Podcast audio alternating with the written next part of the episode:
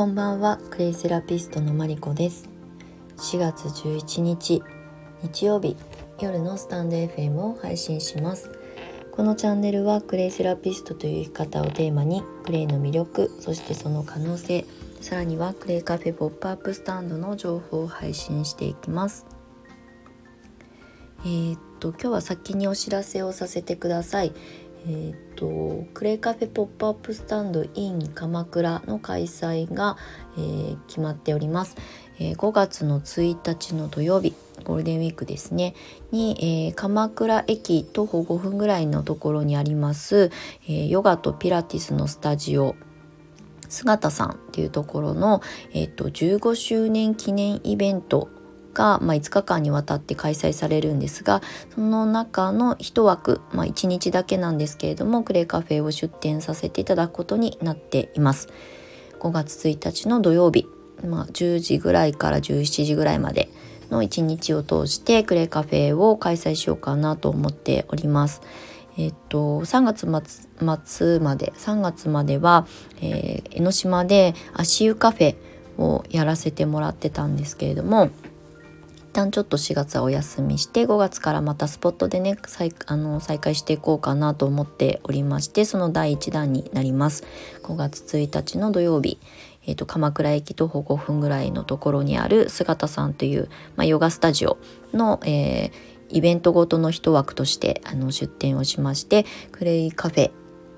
まあ、おしゃべりクレイカフェっていうちょっとキャッチコピーにしまして、えー、新しい、まあ、女性の生き方みたいなことを切り取ってお話をしながらクレイを体験していただいたり、えーと、販売したりする場にしていきたいなと思っておりますのでよかったら遊びに来てください。また詳細はちょこちょこね随時お知らせをさせていただこうと思います。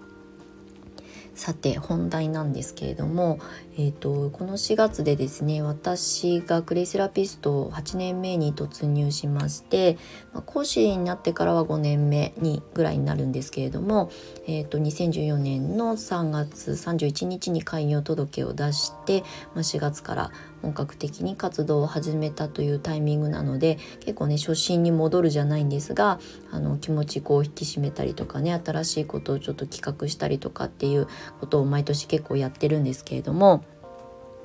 えっ、ー、とちょうどね明日新月になるので、まあ、新月キャンペーンみたいなことをね急に思いついたのであのインスタの方で発信をしたんですけれども、まあ、最近ね、えーと、クレイセラピストの、まあ、資格を取っていただく生徒さんたちの中でもやっぱりこうね、えーと、仕事の一つにしたいとか、まあ、あの子育てママだから自宅でね子育てしながらお家でクレイを届けつつあの、まあ、収入にしていきたいとかねお仕事のやりがいにつながるようなお仕事にしていきたいというふうに、えーと考えられる方がすごく増えたと思います。特に私の発信がですねもともと自分が、えーと、独立してクレイセラピストをやり続けてきているので結構ねビジネス寄りの考え方でクレイセラピーを発信している部分が強いのでうちに来てくださる生徒さんたちもやっぱ自立心の強い女性が多いなっていうのはすごくご縁を感じています。えっと、私自身がね会社員を辞めて、まあ、最初はサロンをね開業したんですけれども、まあ、仕事の一つというかそれを修行としようとしてあの独立をしているので、まあ、それで生計を立てていくという視点で今までずっとやり続けてきているので、まあ、そういう発信が強いっていうのもあるんですけれども、まあ、このせっかくね資格を取っていただくんであれば、まあえーと、お仕事生きがいじゃないですけどやりがいにつながるようなお仕事になったらいいなっていうふうに今も思っています。もちろんねあのセルフケアのためにクレイを学ぶっていうこともすごく大切なことなのでそれはそれでとても素晴らしいことなんですがせっかくいいものなので周りの方に伝えていただくことでそれが収入だったりとかね仕事やりがいの一つに変わっていくといいなというふうに思っているので、まあ、そういうお手伝いをさせていただいたりもしています。結構ね Google で検索する時にクレイセラピストとかクレイセラピーって入れると次のあの予測検索に収入って出てきたりとかあの稼ぐみたいなキーワードであの検索窓に出てきたりするんですけれどもきっとね皆さん気になるところではあると思います。私自身が、まあ、クレイセラピストでデビューした7年前2014年のこの4月まあえーと、サロンを開業したのは5月なんですけれども、まあ、4月からレンタルサロンを使ってスタートしたりとか、えーとサロンを開業するためにね不動産探したりとかっていうことをやっていた時期でもあったのですごくあのまあ思い返すといろいろこうチャレンジしてきたなっていう中で、まあ、クレイセラピーが仕事になると思ったから独立をしていて、まあ、最初の数年間はね結構苦労したんですけれども、まあ、みんながね知らないものを伝えるってすごく根気のいる仕事あのことですしあのブームが来なかったら仕事にならないので、えーと、それはもう賭けというかねあの自分の直感を信じて動き続けてきただけではあるんですけれどもただ私はグレイセラピストの資格を取ると決めた時に、まあ、これはきっと可能性をあの持ってるんじゃないかなっていうふうに直感で感じたんですよね。なのであのその当時にグレイセラピーを仕事にされて独立までして活動されてる方ってほとんどもう数える程度しかいなかったんですね全国的に見ても。なので、まあ、ちゃんとやったら成立するんじゃないかなっていうふうに、まあ、思ったので、まあ、あの迷いなくあの全く不安を感じなかったかなあの時は。もうやれば絶対うまくいくと思ってたのであの、まあ、飛び込んだ世界ではあるんですけれども実際ね今あの教室業に転換して今5年目ですね。もう6年目に今年で入ろうとしてるんですけれどもあの教室がね今も安定してあの生徒さんたちのおかげで、まあ、私はお仕事として成立をさせてもらえてたりもするんですが、まあ、実際クレイセラピストの資格を取って卒業されていく生徒さんの中でも、まあ、全員ではないんですがあのワークショップをね開催すれば人は集まりますしえっ、ー、と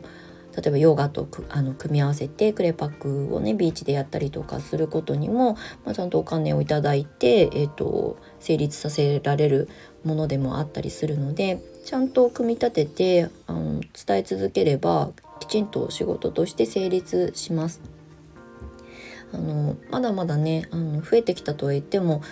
まだまだアロマセラピーとかに比べると全然あの人工的な部分で言うと少ないので、えーと、クレイにね興味持ってる方が、まあ、世の中的に市場が盛り上がってきてはいるのでその中でもうあのちゃんと発信さえしていけば興味を持ってくださる方がねワークショップに参加してくださったりとか、まあ、それをね取り扱いたいって言って、まああのうちのスクールみたいに、まあ、あの資格をね取ってくださる方が本当に増えているので、まあ、俯瞰してみても、まあ、そういうふうにねちゃんと向き合っていけば形になります。で実際その形にするお手伝いも養成講座の中プラスアルファ、えーと、とスタートアップとかブランディングのセッションをね受けていただく中であのすごいがっつりとやるパターンもあるんですけれども、まあ、ちょっとしたねワークショップのやり方のアドバイスぐらいであれば養成講座の中でもお話をしているので、まあ、そういうことを参考にしていただけたら資格を取ると同時にスタートをされると、まあ、独立してねこれで私みたいに生計を立てるっていうのはなかなか根気が最初はいることだと思うんですが、まあ、今やられてるお仕事にプラスアルファとか今フリーランスで何かされてて何かもう一つツールが欲しいなと思われる方なんかにもすごくおすすめの資格なんじゃないかなっていうふうに思います。特に私はすごくあのすごくこうビジネス寄りのあの視点で結構クレイセラピーをと向き合ってきたので、まあ、そういう視点が強い分あの、まあ、稼ぐとかね収入の一つにするっていうところのあの向き合い方は結構、まあ、強みとして私は持っているので結構そこのねサポートは手厚くさせてもらえてるんじゃないかなと我ながら思います。はいであの結構ねクレイセラピーを調べられる方の、まあ、傾向が結構その収入だったりとか仕事という側面から見た時に、まあ、どういう可能性があるのかっていうことをあの模索されてる方が本当に増えてるなっていうふうに思います。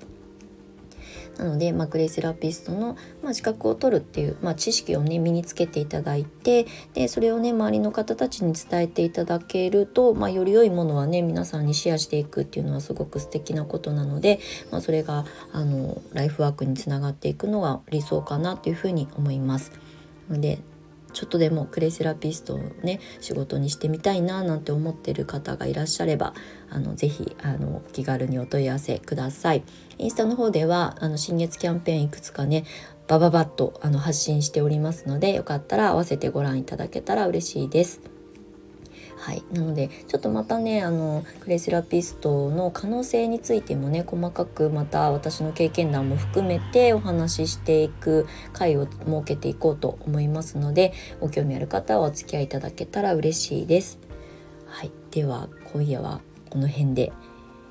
今夜もお付き合いいただきましてありがとうございました。マリコでした。